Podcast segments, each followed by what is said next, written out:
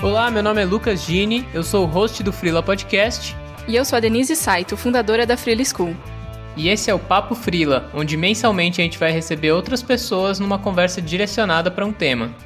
E nesse episódio recebemos Mari Santos e Cleo Oliver, que não têm um título para definir o que fazem. E é exatamente sobre isso que a gente vai falar, sobre ser nexialista, fazer um pouquinho de tudo e não ter um título que define o que você faz.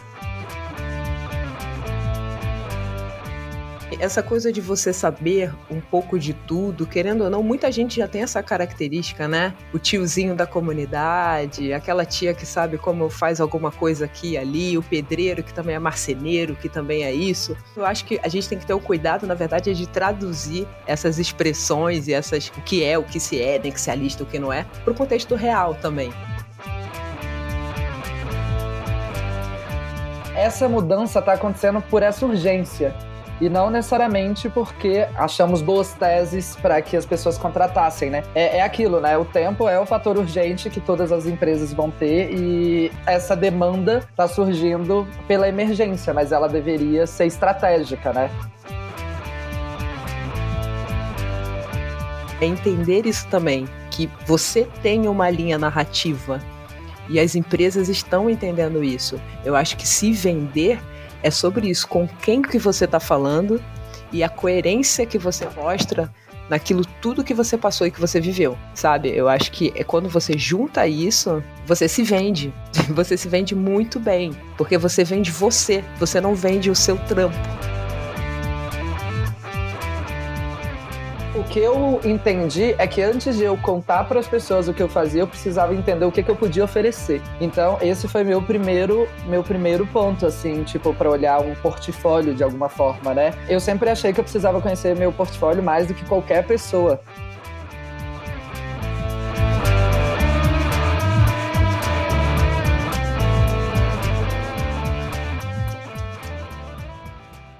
Olá, sejam todos muito bem-vindos. A gente está começando mais uma edição do nosso Papo Frila, que é uma parceria entre a Frila School e o Frila Podcast. E hoje a gente vai falar sobre esses profissionais que fazem um pouco de tudo. E a gente tem duas pessoas muito proprietárias para falar sobre esse tema, que são a Mari Santos e o Cleo Oliver. Mas antes de pa passar para eles se apresentarem, queria passar para o Lucas Gini também dar um oi para vocês.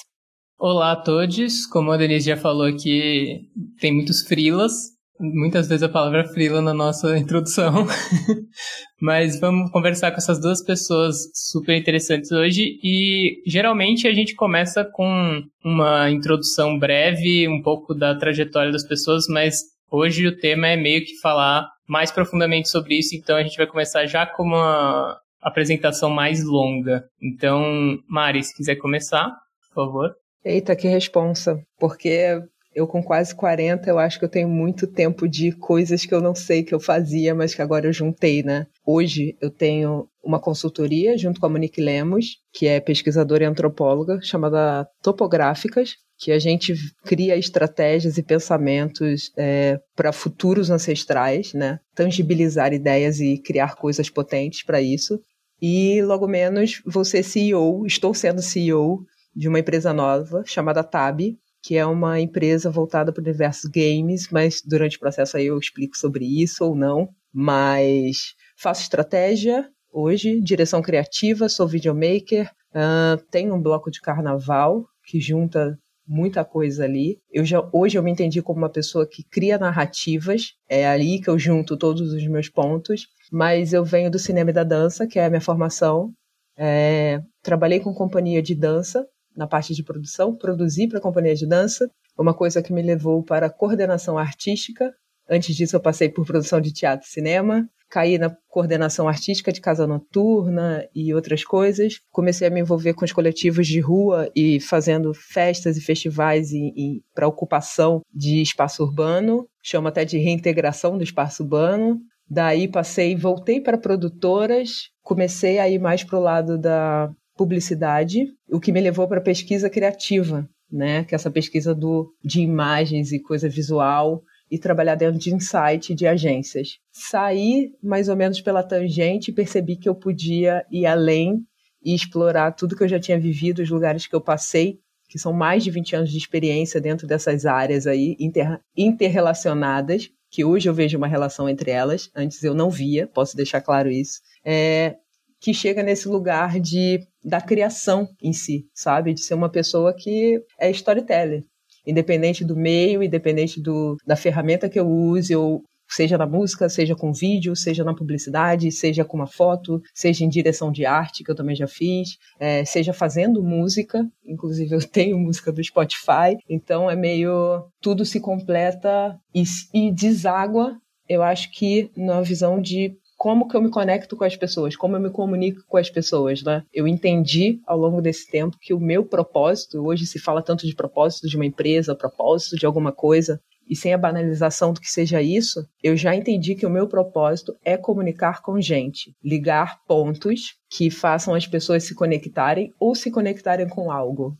Eu acho que basicamente, essencialmente, é comunicação em todos os suportes possíveis. Seja no mural que eu desenho, que eu faço também, murais, é, seja arrumando minha casa e colocando planta, é, tudo está interligado. Para mim, tudo está interligado.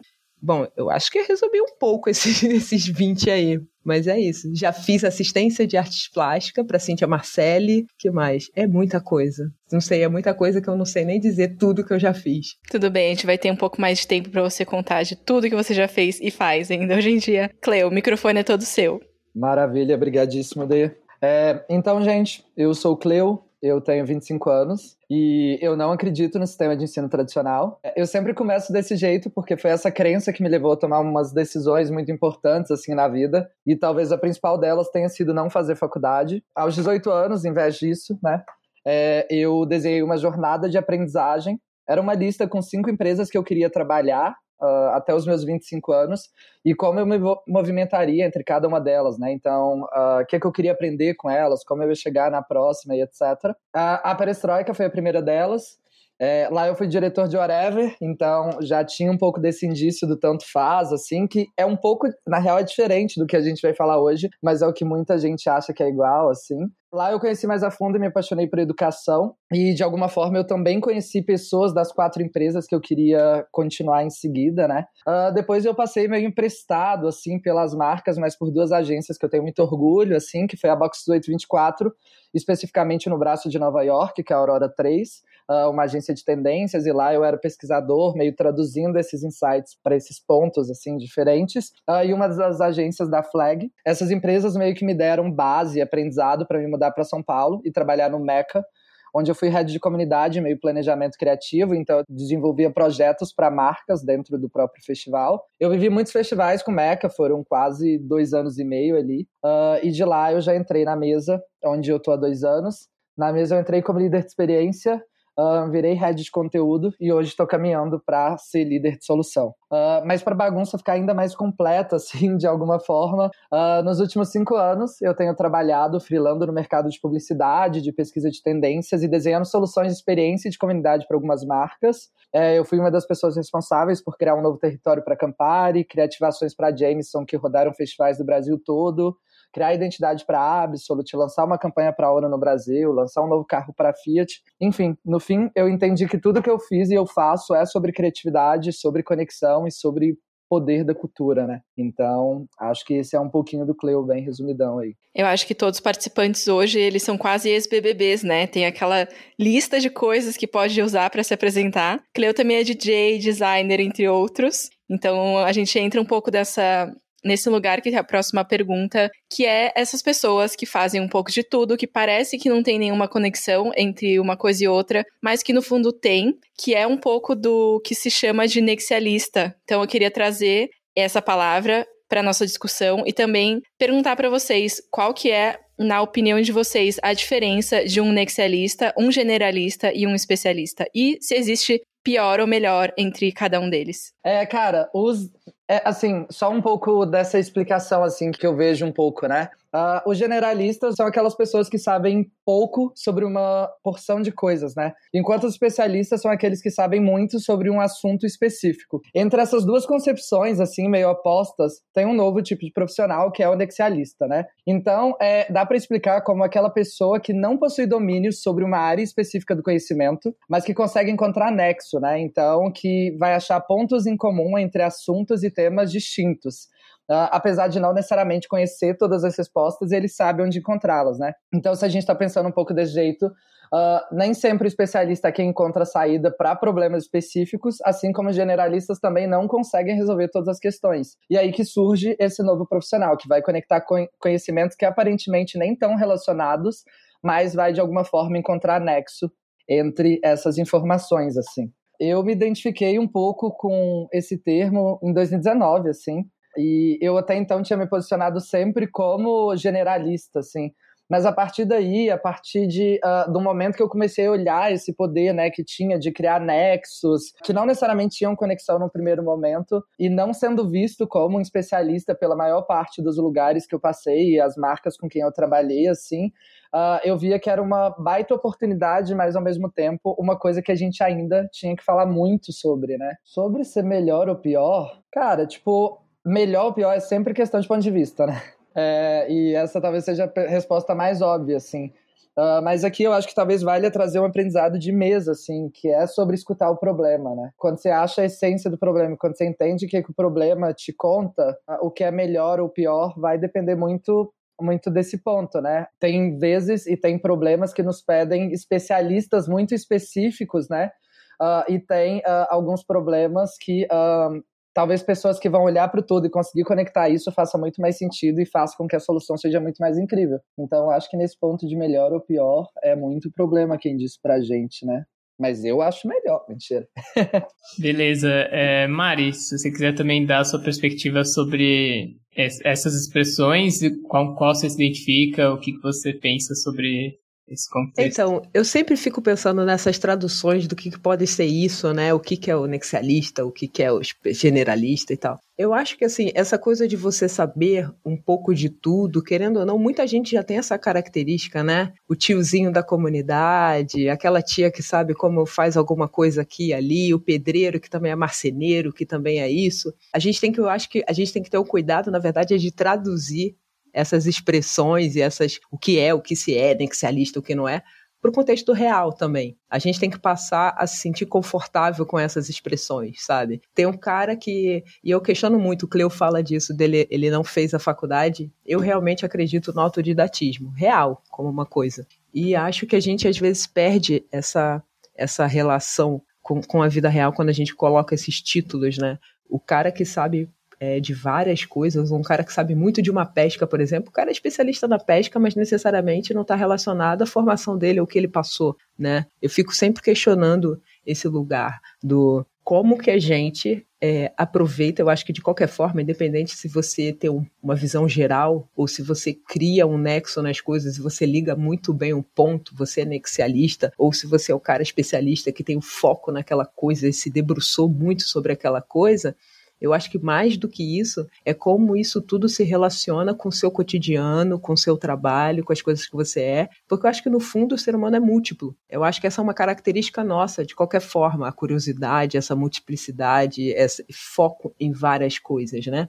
Até então era um problema é, que, pô, você parece que está desfocado, você não sabe o que você quer da sua vida, qual é o seu objetivo. Não, na verdade, meu objetivo está entrelaçado com isso tudo. Eu pinto, eu canto, eu danço, eu toco, eu faço vídeo, eu falo com gente, eu crio comercial, eu coloco mais preto no comercial. Tudo isso eu vou trazendo toda essa minha realidade, toda essa carga de experiência que eu tenho para o cotidiano. E eu acho que aqui o grande lance não tem muito melhor ou pior o que você é. Eu acho que você tem que abraçar o conhecimento que você tem, independente. Se você é um especialista, então abrace esse conhecimento, vá em busca disso, se aprofunde nisso. Se você é um nexialista, é legal, você estuda de tudo. Você procura saber, você procura resolver o problema, você quer conhecer sobre aquilo e você vai adquirindo conhecimento sobre aquilo também. E o generalista, cara, o cara já sabe, ele tá ali, ele. E ele também é esse curioso. Eu acho que a graça mesmo não é vantagem, é desvantagem. Eu acho que é como saber usar essa experiência, essa vivência que você tem, que ela já é múltipla, e você direcionar isso no seu trabalho em outras áreas que da relação humana. Eu acho que é mais por aí, sabe? O que torna pior ou melhor, não sei. Marita, é, não, eu ia comentar que tem uma coisa muito, até muito legal pra gente, pra gente comentar nisso, que é até desmistificar um pouco dessa ideia de que o especialista tá ligado à faculdade, né? Total. Que é um pouco dessa coisa. Porque, assim, tem gente que fez faculdade que é super generalista ou super nexialista, e tem gente que não fez, mas que tá aí diariamente aprendendo sobre um assunto há 50 anos, né? Quem vai questionar um, tipo, que tu deu o exemplo do pescador aí, quem vai questionar uh, essa pessoa que uh, tá há 50 anos conhecendo sobre aquilo, né? Então, é importante também a gente distanciar essa coisa da definição acadêmica. É, não tem a ver com a sua educação, na verdade, tem a ver com o seu conhecimento. É um conhecimento adquirido. Eu posso escrever, eu posso ser designer porque eu também gosto de desenhar, eu posso ilustrar porque eu gosto de desenhar, eu vou fazer outras coisas ali, sabe? É, é assumir essas coisas mais no corpo do que num papel. Eu tô muito no bode, por exemplo, quer ver? Eu tô muito no bode com o LinkedIn. Se você entrar no meu LinkedIn hoje, você vai falar assim: caraca, essa pessoa tem 40 anos de experiência, falou que fez e acontecia, e eu nem falo que fiz e acontecia porque eu não gosto do falo fiz e acontecia, porque eu só vou fazendo. Tá no meu corpo. É igual política, tá no corpo. Eu acordo todo dia dando a cara a tapa. Enquanto uma pessoa preta, enquanto uma pessoa que as pessoas não sabem como elas me leem dentro da minha sexualidade, e fica a cargo dela, porque é uma concepção do, que está aí, social. Entenda como quiser. Eu sou quase um entenda como quiser. Entenda como quiser. O negócio é o que eu estou fazendo. E é sobre isso. E o LinkedIn vira essa competição, vira esse lugar. Eu sou isso, especialista, fiz isso, fiz aquilo, fiz aquilo outro. Fiz... Chega a ser um lugar opressor. E aí eu optei em não atualizar. Eu não vou atualizar meu LinkedIn. Eu vou deixar um textão lá explicando por que não. E é isso. Porque eu realmente não acredito nesse saber, nesse conhecimento. A vivência para mim é muito mais importante. Você não vai me dizer que um cara que construiu toda uma favela é menos inteligente, menos capacitado que um engenheiro. Que os caras estão derrubando prédio. Desculpa, mas é isso. Não, exatamente, né? É, é isso. É mais. Provavelmente as pessoas vão entender mais quem Mari é quando leem esse texto do que necessariamente quando lê uma lista de coisas do que tu fez, né? E faz muito sentido. Exatamente. Total. Só queria complementar uma coisa que outro dia eu li um artigo que falava exatamente sobre essa questão do generalista e a menina que escreveu é designer e ela fez uma, uma analogia que eu achei interessante que, que ela falava que uh, o generalista está muito vinculado ao iniciante é aquela pessoa que precisa aprender muito e precisa testar de tudo possível para encontrar o seu lugar. Então, depois que você já é mais experiente, necessariamente você precisa ser especialista. Então, se você é uma pessoa experiente, generalista, quer dizer que você deve ser ruim. Então, achei interessante esse lugar que ela colocou. E eu acho que são esses lugares que a gente tem que quebrar, na verdade, sabe? Eu realmente acho que esses lugares que tem que ser quebrado. Eu acho que marca, empresa, CNPJs precisam quebrar essa lógica. Não é sobre isso. É, e nesse lugar que tu fala de assim sobre o iniciante, né? Uma outra coisa que eu acho muito importante e já que a gente começou a falar sobre isso assim, é também colocar as pessoas desse perfil como pessoas que constroem, né? Não só como pessoas que consertam. Que eu acho que essa é uma coisa muito importante pra gente entender. Essencial, Cleo. Assim, que essas pessoas Essencial.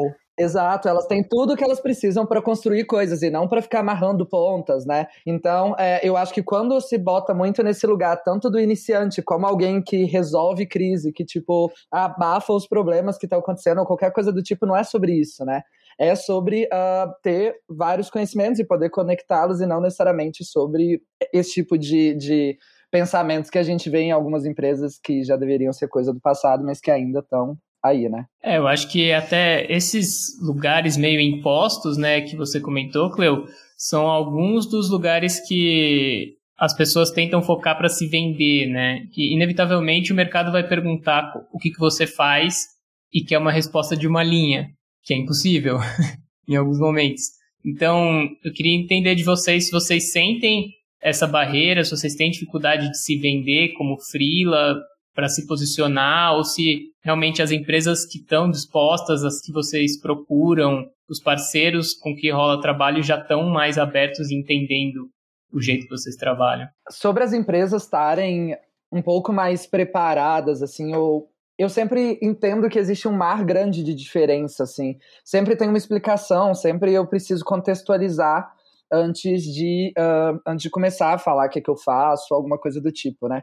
Mas eu acho que essa dificuldade de se vender e etc., essa resposta minha é muito um mix duvidoso entre sim e não, né? Porque eu fui criado por dois leoninos, eu decidi não seguir o jeito tradicional de fazer muitas coisas.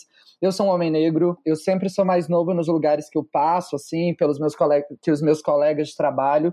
Enfim, é, ao mesmo tempo, as empresas que eu passei, os lugares que eu passei, são empresas que eu também me orgulho de contar e etc.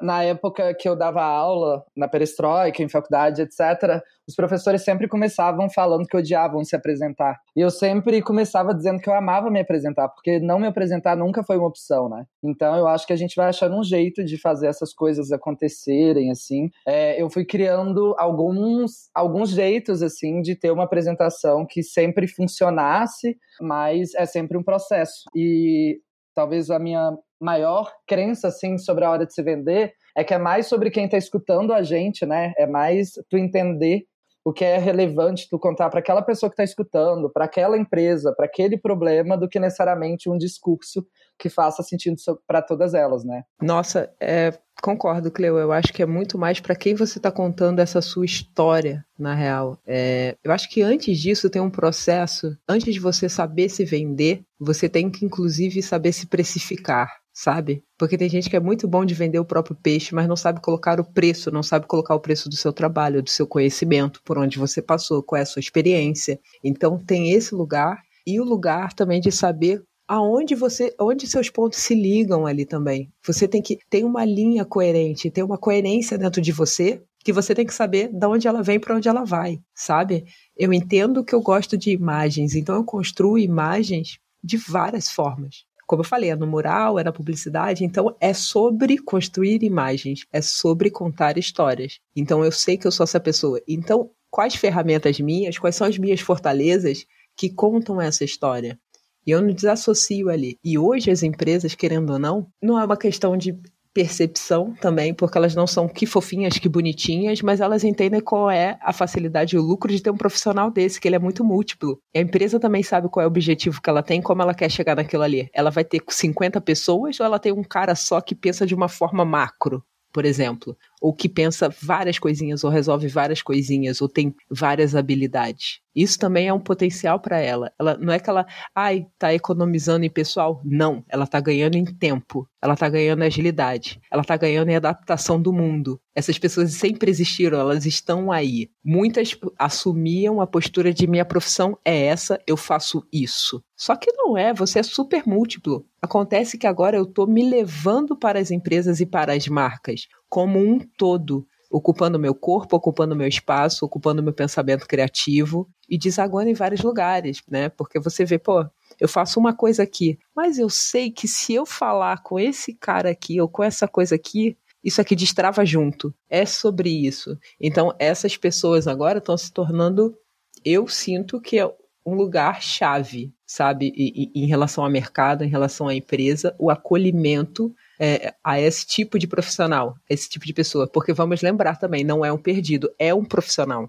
Ele sabe o que ele está fazendo. Querendo ou não, inicialmente ele tem uma formação, ou mais de uma, ou formação, eu quero dizer com formação vivência, tá? Porque a vida te forma real. As suas experiências te formam real. Você não aprendeu grafite na faculdade. Você pode ter, ter aprendido desenho técnico ou design ou qualquer outra coisa, mas o grafite, que é uma expressão artística sua e que conecta com rua, que conecta com urbano, então quando você está comunicando para a rua, você sabe com quem que você está falando e como você está falando. Então é entender isso também, que você tem uma linha narrativa e as empresas estão entendendo isso. Eu acho que se vender é sobre isso, com quem que você está falando e a coerência que você mostra naquilo tudo que você passou e que você viveu, sabe? Eu acho que é quando você junta isso, você se vende. Você se vende muito bem, porque você vende você, você não vende o seu trampo. Você está se vendendo quanto esse profissional múltiplo que tem muitas qualidades. Eu acho que também tem essa mudança de pensamento, sabe? Eu não estou vendendo só a minha entrega, eu estou me vendendo nesse sentido, é sobre mim. Eu estou vendendo a minha cabeça, o meu tempo, a minha disposição e a minha experiência, a minha vivência. Não um, entregável, no final um entregável. Não. O entregável acaba sendo muito mais complexo do que isso, e querendo ou não, as marcas hoje elas sabem. Total. Eu acho que isso já conecta muito com, com o que eu ia perguntar, que é, enfim, a Mari trouxe isso de né, talvez uma, uma virada de chave no pensamento, na forma como isso é aceito, enfim, no mercado. Mas vocês acham que existe uma, uma relação, talvez, com as gerações, com as novas pessoas? Talvez uma, né, pessoas que estão vindo já com um pensamento diferente, já muito mais abertas e tem talvez uma, um processo de aceitação e de lidar com isso de uma forma muito diferente do que as gerações antigas que ainda sentiam que precisavam se encaixar nas caixinhas? Eu, eu costumo dizer que a nova geração não precisa estar no armário. Há toda uma geração que saiu do armário em milhões de situações e possibilidades. Eu não estou falando de sexualidade aqui. Eu estou falando, inclusive, de botar na roda o que você sabe. E botar para jogo mesmo. Vou somar isso ao que eu aprendi, ao que eu sei. Entendeu? Então, eu acho que. É, e aí, essa geração nova, ela já se vê hipermúltipla, hiperconectada, hiperligada a redes, hiperligada a tecnologias que estão vindo, a, a, a, causas, a milhões de outras coisas. Também tem uma que não tá, tem uma grande leva que não tá. Vamos assumir isso também. E que é legal. É daí que vem essa salada toda que é muito boa e gostosa, que é a tal da multiplicidade e da diversidade. Tem para todos os nichos. Massa. Mas eu acho que tem uma geração nova que pela quantidade de, de contato que ela tem com o mundo exterior e os meios que ela tem com o mundo exterior, hoje muito mais, ela se permite ser muito mais múltipla e entender isso como uma, uma característica, não como uma distração. Eu acho que isso é fundamental. Durante muito tempo, eu tô com quase 40, daqui a pouquinho eu tô fazendo 40 ainda esse mês, até chegar aqui e entender e ler essa narrativa que eu tenho, levou um processo que uma geração que é anterior à minha, não estou falando do bloco geracional, tá? Século 21, século 20, 21. Eu estou falando desse bloco etário quase. Vou fazer quase 40. O Cleo tem 20 e poucos. Aqui a gente tem um ponto de encontro da multiplicidade que a gente faz, inclusive de trabalhar várias vezes no mesmo lugar, né, Cleo? A gente é parceiro de vários trampos. Super. É, é, com várias outras marcas, com a mesa também, enfim. Mas é aqui que a nossa geração se encontra. Mas a minha caminhou muito para essa geração sair do armário e falar, galera, vem aí, porque isso dá um reforço geracional, sabe? Eu acho que cada vez mais a próxima geração com certeza vai vir muito mais múltipla pela quantidade de pontos de contato que elas têm. Vai ter uma geração inteira aí com conexão com robótica, que isso vai ser brincadeira dentro de casa, montar meu robozinho dentro de casa. Isso já dá uma outra noção, que a minha geração não tem a menor ideia do que seja isso. Robô pra gente é o R2D2, sabe? Então, é, é meio isso. Mas eu sou da geração que o robô é R2D2, que já imaginava uma possibilidade de ter cada um seu robozinho em casa essa geração existe, entendeu? Hoje a galera já tá mexendo com o robozinho. É meio isso. É, super. Eu ia começar contando que a galera já tá mexendo com o robozinho, Mari, mas que bom que tu. Não, super. Eu sei. Não, brincadeira. Cara, então, é, eu. Quando eu escuto essa coisa de geracional, assim, eu penso em dois, uh, duas respostas completamente diferentes. A primeira é muito parecida com essa que a Mari deu, assim, e acho que tem super um reflexo da geração. Uh, mas quando a gente vai olhar o que tem por trás da formação dessa geração, eu acho que é realmente porque essas coisas acontecem, né? Então, assim, quando a gente vai olhar mais para. Talvez seja menos sobre as gerações, apesar de que tem ligação, e mais sobre as revoluções, por exemplo, né? Porque quando a gente pensa assim, a, primeira vez que o nexialismo surgiu foi num livro em 1950, né? Então, se a gente for pensar, não é uma parada que surgiu ontem, né? É um termo que alguém cunhou nesse momento. Sim. É, é sobre uma coisa que já está meio uh, latente, má vista ainda para muitas pessoas, mas que, que tá aí presente. Uh, por algumas, algumas gerações, assim. E quando a gente olhava, por exemplo, para a Revolução Industrial, sei lá, o padronizado, o especialista, a pessoa que fazia a mesma coisa linearmente ali todo dia, é o que fazia muito sentido. Só que daí quando a gente vem para uma revolução digital, assim, com acesso de uma grande parte, na real, de uma parcela da população à informação, assim, esse tipo de pensamento mais holístico, ele é cada vez mais presente, né? Então, é muito sobre as ferramentas que se tem, e aí, para mim, entra só um pouco nessa coisa de se é sobre geração ou não, porque eu conheço muitas pessoas de outras gerações. Eu e Mari somos da mesma geração ainda, né? Ambos somos millennials. Sim. E eu vejo pessoas assim, tipo, sei lá, amigos de 60 anos que são super nexialistas, assim. Sim. Uh, e obviamente não dá para dizer que não, que não é, né? Tipo, e tudo mais, mas mas é o que a gente estava falando, sempre existiu, né? Exato. Então teve esse processo de conectar aqui. E essa galera foi, eu acho que mais aproveitou esse momento internetico, digamos assim, revoluções tecnológicas indo para frente. Sim. Que são pessoas, na verdade, o que eu vejo, que têm a capacidade de se manter contemporâneas. Elas estão acompanhando o tempo. Elas estão acompanhando o tempo que elas vivem. O tempo que eu vivo é informação pra caramba, é muita rede. Tem a rede, essa rede aqui, tem aquela rede ali, tem a outra rede, tem uma mensa um mensageiro aqui, tem um outro mensageiro que é azul, sabe? Tem um, um, uma rede de dancinha. Caraca, tem de tudo. Tem até museu online. Eu acho que é muito isso. Você ser contemporâneo, eu acho que é meio que isso. E você vai absorvendo isso, as coisas do tempo, do seu tempo. Eu acho que é o essencial dessa relação nexialista, inclusive do perdido, do caraca, o que que eu sou? Que eu costumo dizer, né? Que eu não, eu não tenho um título.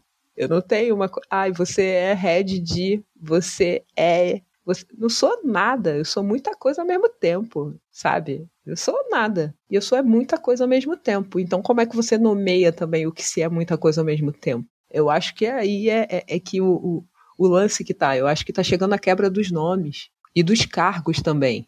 Sabe assim? Porque cada dia que passa você tem que inventar mais cargo, mas o cargo ele é um, um método do. Desculpa, gente, mas é um método do homem branco inventado para premiar, dar tapinha nas costas de homem, outro homem branco e dizer: colega, você conseguiu. É meio isso. Porque no fundo, é o que eu falei, importa mesmo é o que você faz, né? Quem você é ali. E isso que vai dizer da sua entrega, isso vai dizer muita coisa. E essa habilidade de estar tá conectado com o tempo que se vive, eu acho que é esse que é o lance. Muito mais do que ser geracional. É isso, menos cargos e mais habilidades, né? Menos cargos e mais habilidades. Eu acho que é, é, é, é aí que quebra o que é geracional, o que, que não é. E aí, a gente pensou em saber de vocês também como vocês acham que o mercado pode se adaptar a entender esse tipo de atuação, né? Porque vocês comentaram, até o Cleo falou, é muito raro eu chegar para uma empresa e ela tá preparada para entender, né? Ela tá, é, sei lá, no mesmo patamar para entrar nessa conversa, assim. Então, o que vocês acham que pode melhorar nesse sentido? Qual é a direção que o mercado pode tomar para aceitar melhor isso e não só tentar ficar encaixando as pessoas nas vagas tradicionais, né? Ficar forçando todo mundo a entrar na caixinha do especialista. Cara, além de todos os uh, desafios que as empresas têm, tipo, no ambiente empresarial de organização, assim, eles têm, tipo, uma tarefa muito uh, rotineira, que é de administrar tipo, a única coisa que sempre acontece e que tem nesse, nesse meio que é a mudança, né? As empresas vão depender cada vez mais, tipo, da sua própria capacidade de leitura e interpretação de coisas externas para responder as questões internas, né?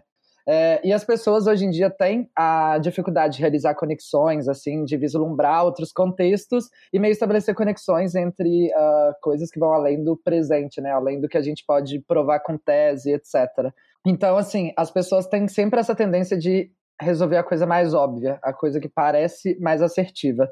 Eu tenho visto cada vez mais empresas grandes, ainda muito poucas, mas cada vez mais empresas começando a olhar esses profissionais como as pessoas que são capazes de fazer isso, né? Que são as pessoas que são capazes de traduzir o que é externo para tipo trazer para dentro e ao mesmo tempo uh, resolver problemas, mas ao mesmo tempo criar muitas coisas do zero para essas companhias. Uh, sei lá, quando tu tem cargos muito relacionados à cultura e relacionamento, uh, pessoas olhando necessariamente para áreas que já são mais abertas do que quando a gente falava sobre, tipo, ser um economista, né? Tipo, sobre uma coisa muito específica. Eu sinto que essa mudança está acontecendo por essa urgência e não necessariamente porque uh, enfim, achamos boas teses para que as pessoas contratassem, né? É, é, aquilo, né? O tempo é o fator urgente que todas as empresas vão ter e, e essa demanda está surgindo pela emergência, mas ela deveria ser estratégica, né? Não, eu ia dar só uma complementada, porque eu acho que tem a ver também com a resposta anterior. As empresas, elas em constituições, elas têm que entender também que elas também precisam estar conectadas com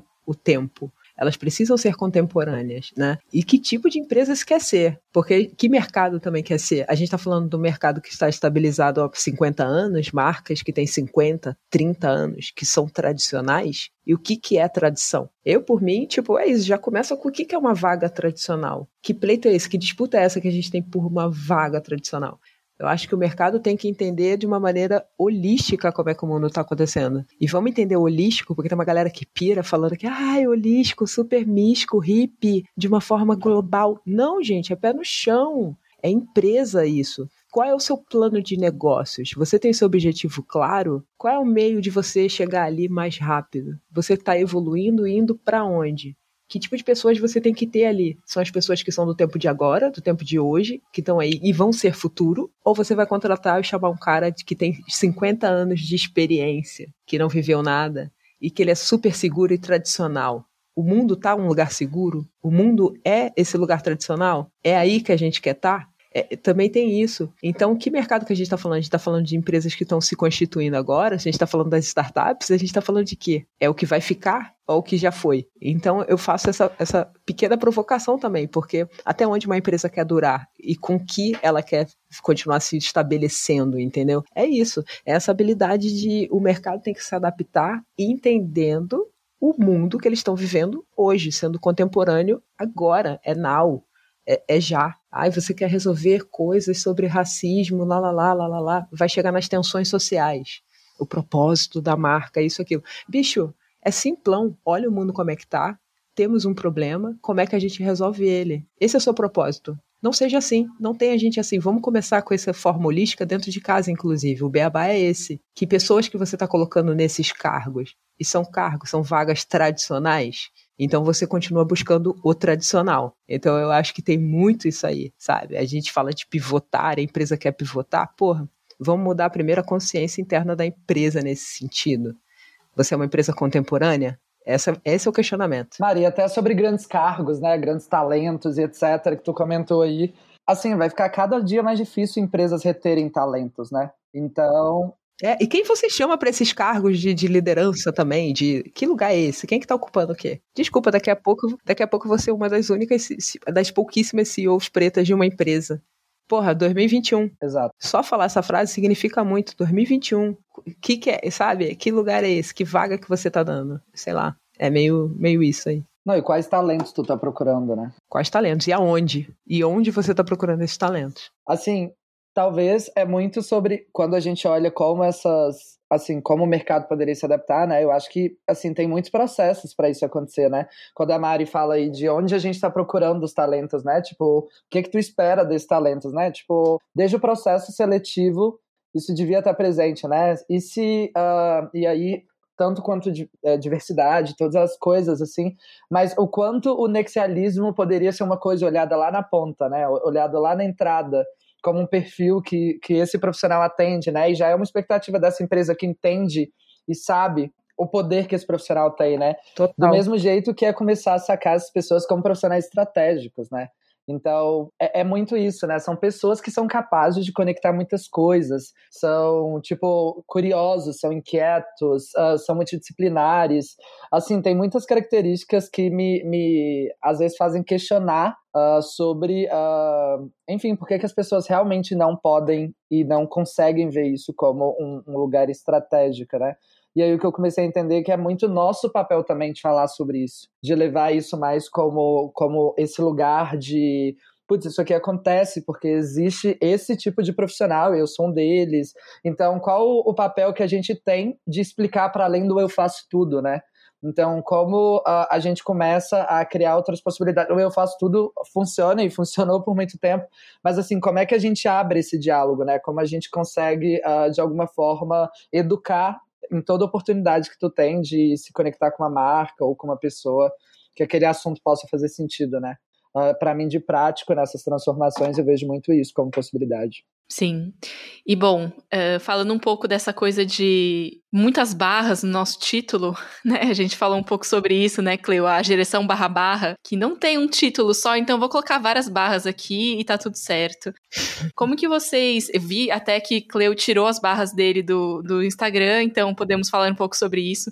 Eu também já me apropriei das minhas barras, tá tudo certo. Então, como que vocês se vendem? Assim, como se vocês têm um site, se vocês não têm um site, creio ter um site que tem só um ícone lá, me conta mais sobre isso. Então, como que faz para vender o que vocês fazem? A Mari vai começar respondendo, porque sempre que é pergunta de portfólio eu fujo. todo, eu acho que todo nexialista foge do posicionamento. Como é que é seu portfólio, não é verdade? Assim, eu tenho, eu acabei de falar, né, sobre minha questão com o LinkedIn. Questiona a ferramenta por outros processos, crenças minhas, inclusive. Não quero gerar competições e não acredito que tenha que ter competições. Inclusive que as pessoas que eu queria que estivessem lá não estão no LinkedIn e não vou ser chamada para aquela vaga maneira de emprego. Então eu questiono isso aí, que é uma grande chance que eu perco de ter meu portfólio atualizado, né? Mas se você é esse tipo de profissional e acredita nisso, é um lugar que vale a pena, inclusive porque ele te dá a sua trilha. Eu acho que o lance de você criar o seu portfólio é você realmente assumir o seu corpo, quem você é, em tempo real. Eu não separo as coisas que eu faço de quem eu sou e não separo é, o meu trabalho de quem eu sou. Como eu, eu, eu tento criar, eu me vendo tentando criar uma história que seja coerente com, com isso tudo e com as áreas em que eu atuo. Por exemplo, tem um site que inclusive está bem desatualizado, porque eu quero refazer o design dele, mas ele, cada coisa que eu faço que me representa, vai entrando nele.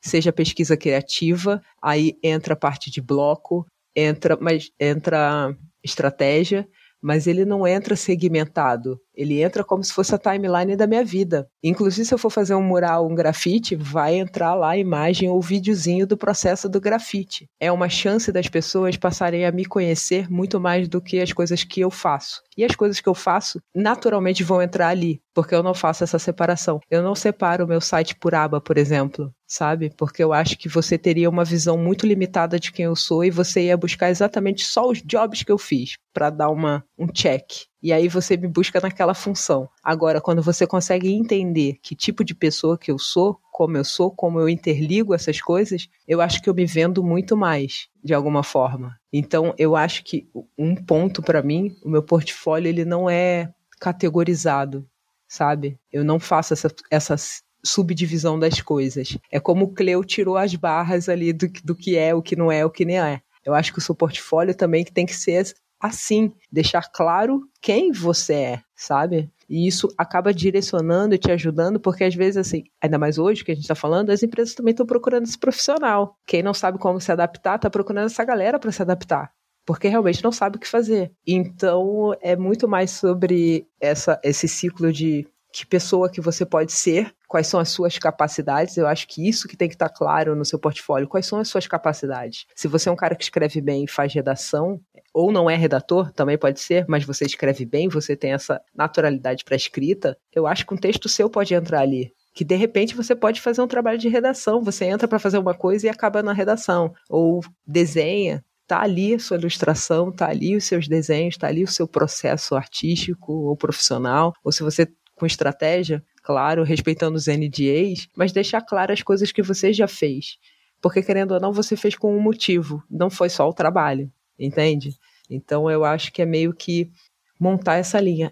E como a galera chega na gente, eu, eu sempre acho um mistério. No meu caso, por exemplo, porque o meu site é desatualizado, o meu LinkedIn é uma bosta, eu realmente fico surpresa em como as pessoas chegam em mim. E acabo sendo, hoje eu vejo que é exatamente a, a excelência desse trabalho, do tempo que eu fui adquirindo e das coisas que eu fui fazendo, que aí acaba sendo uma toda entrega ter uma indicação de alguém para alguma outra, porque eu fiz o meu trabalho bem massa e uma outra marca vai me chamar, uma outra empresa vai me chamar. Querendo ou não, eu estou no crédito de alguma forma, sabe? Eu estou no crédito daquele trabalho, eu estou no crédito daquela, daquela estratégia, eu estou no crédito daquela música. Então, é, é, é meio isso. Uma coisa acabou me ligando à outra. Não sei se foi sorte, se foi vantagem adquirida, mas eu sei que eu ralei pra caramba para chegar nesse lugar também, né? De pelo caminho para chegar aqui. Então eu acho que é, que é meio isso. Eu, eu, acho que um trabalho foi levando ao outro. Quando eu tomei a decisão, por exemplo, de ser frila e fazer só pesquisa criativa e não estar tá mais fixa no lugar, eu tive um pensamento muito claro que foi assim: eu não mudo a mentalidade de um lugar se eu ficar só presa num lugar. Então eu escolhi passar por várias agências, por várias produtoras, fazendo frilas e trabalhos aleatórios. Isso também me deu esse lugar de acabar sendo conhecida dentro desses lugares e uma pessoa me chamar para uma coisa ou para outra, inclusive me reposicionar, tipo, olha, hoje eu faço pouca pesquisa criativa, estou fazendo mais estratégias. E ter esse lugar de comunicar o que eu estou fazendo naquele momento e o que eu quero fazer, o que eu estou disposta a fazer. É difícil, demora esse posicionamento, mas eu acho que o Freela me deu essa possibilidade de circular nas áreas que eu gosto. E ser nexialista nesse ponto de, cara, não sei sobre isso, mas eu vou estudar sobre isso e vou estudar pra caramba sobre isso. Vou consumir isso. Aí vou estudar sobre aquilo ali. Vou consumir aquilo ali. Ou aquele outro. Então, isso conectado acabou também me levando a um trabalho e a outro. Isso é muito parecido entre a gente, assim, essa coisa da indicação, né? E aí, acho que explica um pouco sobre o meu site, assim, que não tem nenhum contato, nem do tipo, mas ele existe, uh, porque eu acredito que as pessoas que precisam me conhecer, de alguma forma, elas chegam por algum lugar. E eu comecei a, a entender que, como era muito específico, né, tipo, essa, esse grande mar que eu comentei que existe, esse distanciamento que existe entre uma empresa que está começando a trabalhar com um profissional desse tipo e eu, assim, ele se diminui consideravelmente, levando em consideração como é uma indicação, porque de alguma forma já existe uma expectativa do que esperar ali, né? É, sobre portfólio, eu fiz portfólio uma vez na minha vida e eu entendi que para mim não funcionaria porque talvez para mim fosse menos sobre portfólio e mais sobre propostas, assim. Nossa, mas de alguma forma estranha eu super te entendo. É meio isso também. É. Eu, eu, eu, sinto isso dentro de mim. É, não, exato, que é mais tipo o, o que é, é mais uma vez sobre aquilo, né? Sobre é, para quem você tá falando, né? O que que tu precisa comentar ali? Então, assim,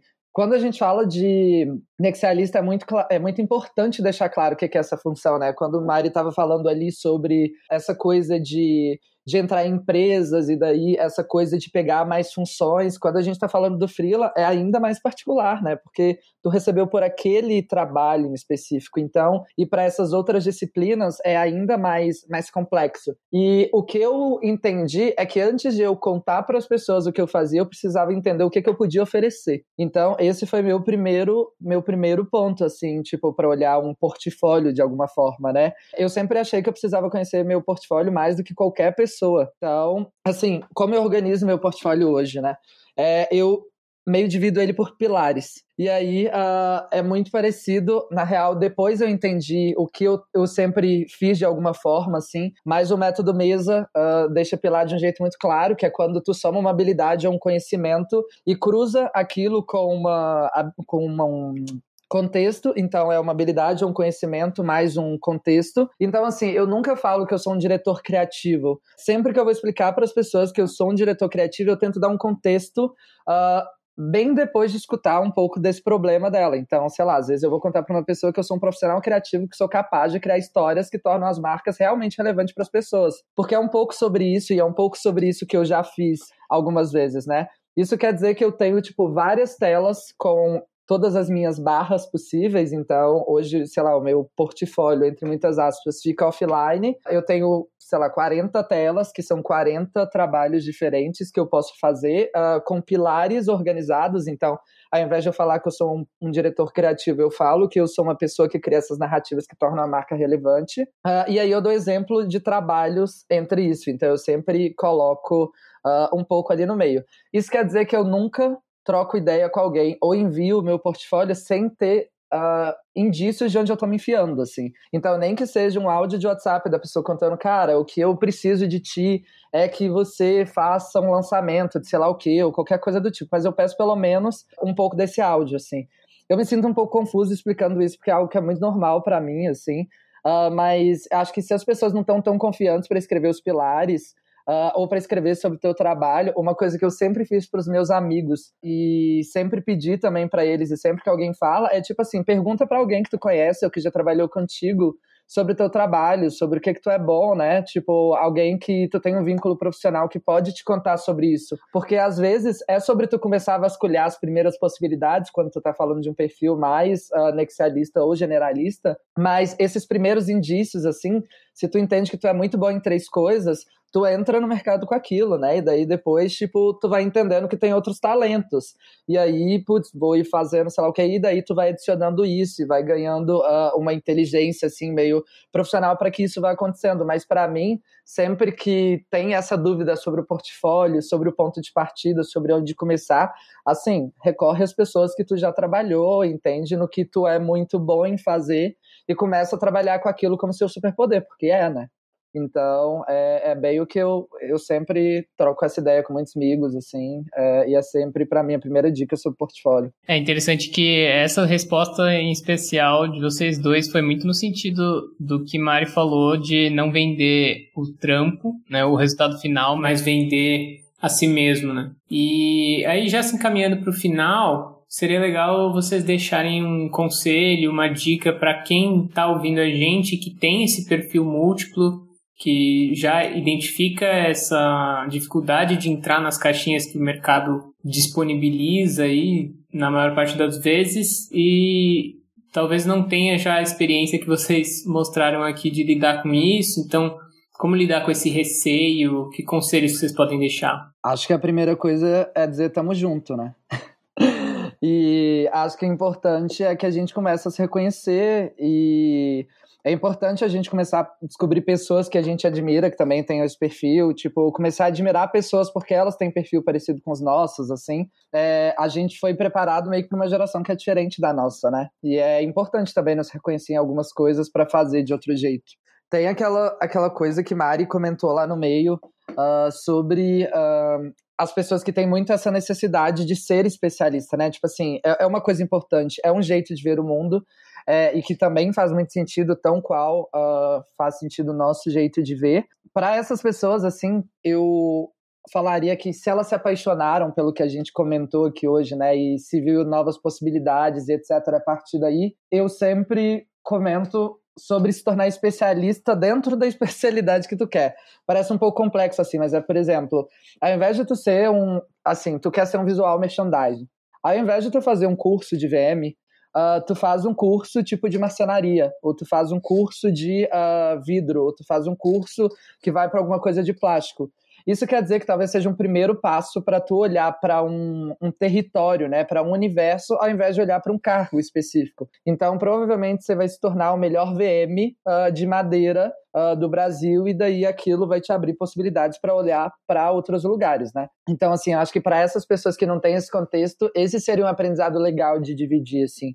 Acho que para as pessoas que uh, se encaixam nesse, nesse contexto, assim, é, é, muito sobre entender os conhecimentos e as habilidades que você precisa e as que você já tem, né? E aí, só um, um conceito que eu, que eu descobri há um tempo e desde isso eu nunca parei de, de militar a palavra de inexplorado, assim, Uh, mas é muito nessa, nessa coisa de existem as coisas que tu sabe que sabe, as coisas que tu sabe que não sabe, as coisas que você não sabe que sabe e as coisas que você não sabe que não sabe. E eu acho que o meu perfil nexialista há muito tempo começa a descobrir as coisas que eu não sei que eu não sei. E aí o meu autodidatismo vem muito desse lugar, né? Quais são as referências que me faltam para que eu comece a ter quais são as coisas que eu sei que eu não sei, tá tudo bem não saber, um dia eu vou pesquisar sobre elas.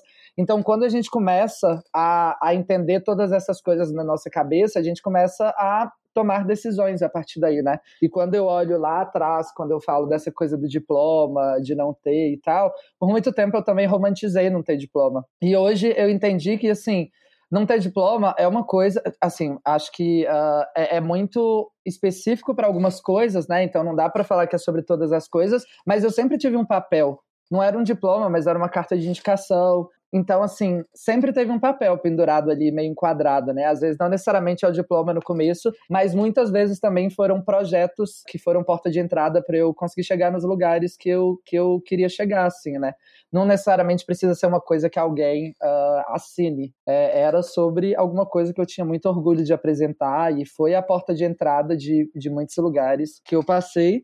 E assim, se orgulhe desse jeito de olhar as coisas, né? E se tu não tem esse olhar, eu acho que nexialismo é muito parecido com a criatividade. Eu, eu acredito muito que a criatividade é uma coisa que tu pode treinar, né? Que é uma coisa que dá para aprender, que não é necessariamente um dom talvez a tendência de olhar de um jeito mais nexialista possa existir, mas uh, as características de um nexialista elas são uh, compreendidas, são, podem ser aprendidas, uh, podem ser estudadas por todas as pessoas, assim. Então, para mim é muito nessa coisa de se tu é um, ache suas potências e se tu não é e tiver vontade de ser, acho que tu precisa aprender e onde tu vai se divertir aprendendo, né? Eu é quase falar a mesma coisa que o Cleo. Eu acho que pelas vidas que temos e pelos lugares que a gente já passou, e o estilo, né, o nexialista, o, o tá ali múltiplo, entender várias coisas, é muito similar. Eu acho que o conselho é meio que esse mesmo, que é esse resumo de se assumir, assumir quem se é, ocupar o seu corpo. E quando você for procurar alguma coisa para fazer, alguma área que você queira fazer, é, não crie frustração, sabe? Assim, não vai numa área que você não tem afinidade ou que você não gosta. É o contrário, você tem que procurar áreas ou coisas que te complementem.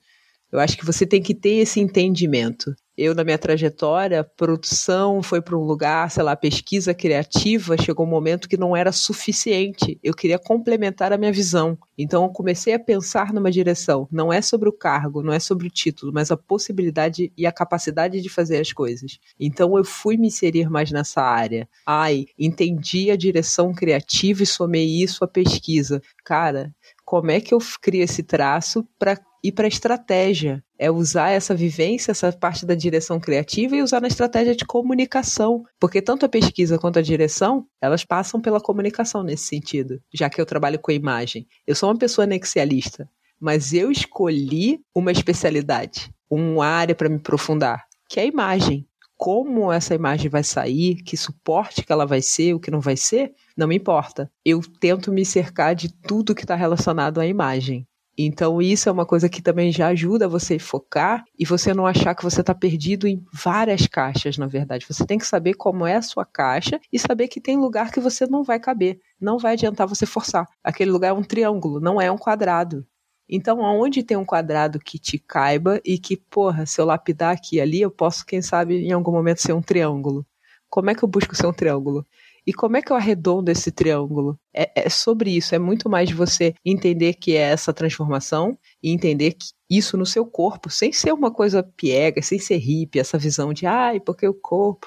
Não, cara, entender isso, ocupar esse seu próprio lugar, porque se você não chega nesse ponto, independente de onde você estiver, aonde você for buscar, nem o mercado vai te levar com tanta confiança, sabe? Você tem que entender como ocupar essas áreas, e eu acho que ocupar essas áreas é buscar nelas coisas que te complementem, não você se adaptar a elas. Eu acho que elas precisam ser complementar para quem você é, para a visão que você tem. Eu acho que é muito mais sobre isso. Eu acho que aí rola um encaixe, porque o mercado e o mundo passa a ser menos incômodo, sabe? É muito mais com você. É você colocar suas habilidades, explorar elas e melhorar. Eu acho que essencialmente, generalista ou não, especialista ou não, nexialista ou não, o que se precisa ser é curioso. E aí sim você vai complementando as suas habilidades. Eu acho que o essencialmente é isso, ser curioso. Assumir o seu corpo e ser curioso. É isso, Mari curiosidade para mim é uma das coisas mais revolucionárias do mundo, assim. Cara, curiosidade é o que me fez chegar até aqui. Começa num livro e estamos aqui. 20 anos de experiência. É meio isso, assim. Basicamente. Sim. Sejam curiosos, se aceitem e ser quem tu és, basicamente. Gente, chegamos ao fim. Demais, gente. Foi ótima conversa. Tenho muita coisa para pensar aqui eu mesmo sobre tudo isso. Obrigado demais. Muito obrigada pela participação, adorei o papo. E é isso, pessoal. Vamos encerrando esse e até o próximo Frila Talks, então. Beijos!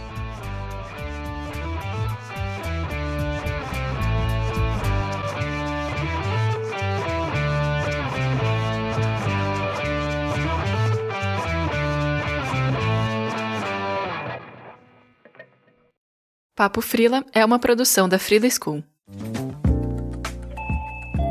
Você ouviu uma edição fonohouse.com.